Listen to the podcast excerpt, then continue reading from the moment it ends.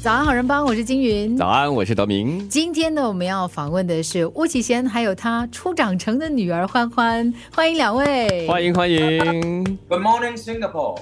好久不见，启贤大哥，最近 OK 吗？OK，很好。我们现在都在上海，工作全部都是搬到上海去了，因为现在要穿行也比较难，对吗？他呢是刚刚到上海来发展，那我的所有的工作本来就在就在中国大陆，所以我就是刚好这段疫情。我大概有一年半没来了，那么终于下了决心啊，暂时离开一下家人，就是离开我太太跟我的小女儿，到上海来，那么重新再开始我在内地的工作。那最重要的是要陪着欢欢一起成长，她的事业要开始发展了。嗯，说到欢欢的事业要开始发展，我觉得爸爸的心情应该是非常的兴奋的。欢欢不知道上一次到你家去的时候呢，爸爸就在现场的播你的创作给我们听。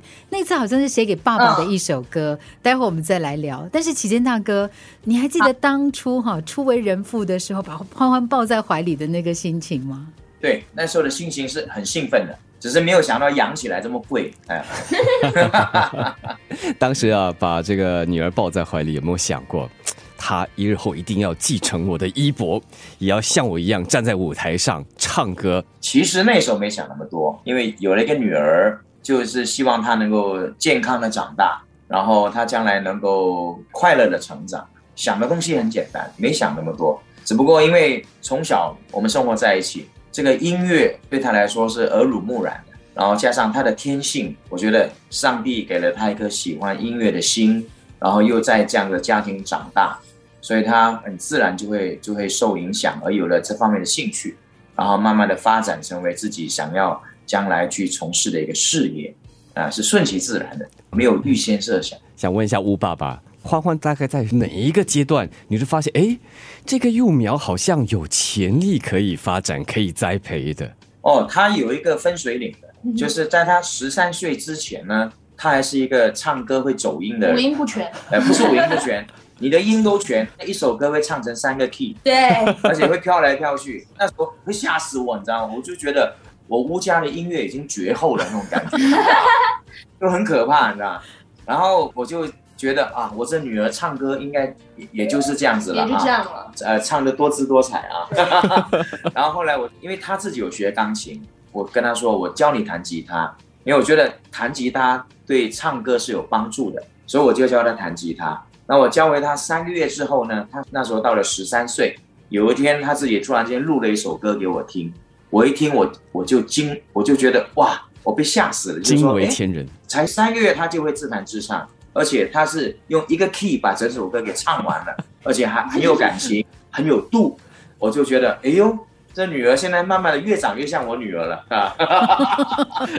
后继有人了，还好还好。他他不止放心，他开始很开心了。那回到欢欢的身上，因为欢欢出道了，所以呢，今天先让欢欢正式的跟我们的听众朋友打个招呼，好不好？大家好，我是吴永欢 Happy，然后我今年是二十一岁。然后我最近出了一首单曲，叫做《你是怎么了》，What is it about you？所以希望你们可以去收听，然后喜欢我的音乐。哎，随着这个歌名《你是怎么了》，就要问一下欢欢了。你十三岁那个时候是怎么了？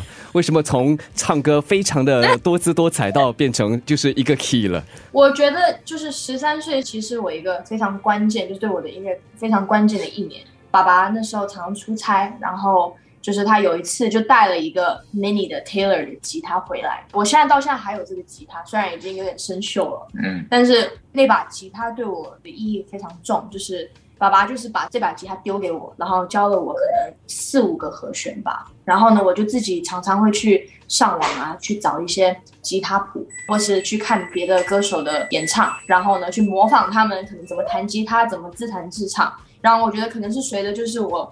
跟着那个吉他弹，然后我自己的唱歌也进步了，然后呢，也可以维持在一个 key 上面，嗯，然后呢，自己的吉他，然后跟音乐的那些节奏啊、律动，自然的就会变好一点。那一年就是其实我就发现我自己哇，我挺喜欢唱歌，拿着一把吉他自弹自唱，就在我自己身上看到了爸爸在台上唱歌的那个样子。我为了让他更能够去感受什么叫演唱，什么叫表演。所以从他十三岁开始呢，就开始让他在我的演唱会上面当我的特别来宾，让他在台上自弹自唱。嗯，我记得第一场就在新加坡，嗯，我们在圣淘沙，对对对对对，在圣淘沙，他第一次在台上呢自弹自唱那个林忆莲的至少还有你啊，至少还有你。对，让他第一次十三岁的时候就初登台，在我的演唱会面对着五六千人，他可以在台上自弹自唱。我从那时候开始，我就觉得我要让他习惯什么叫做演唱会，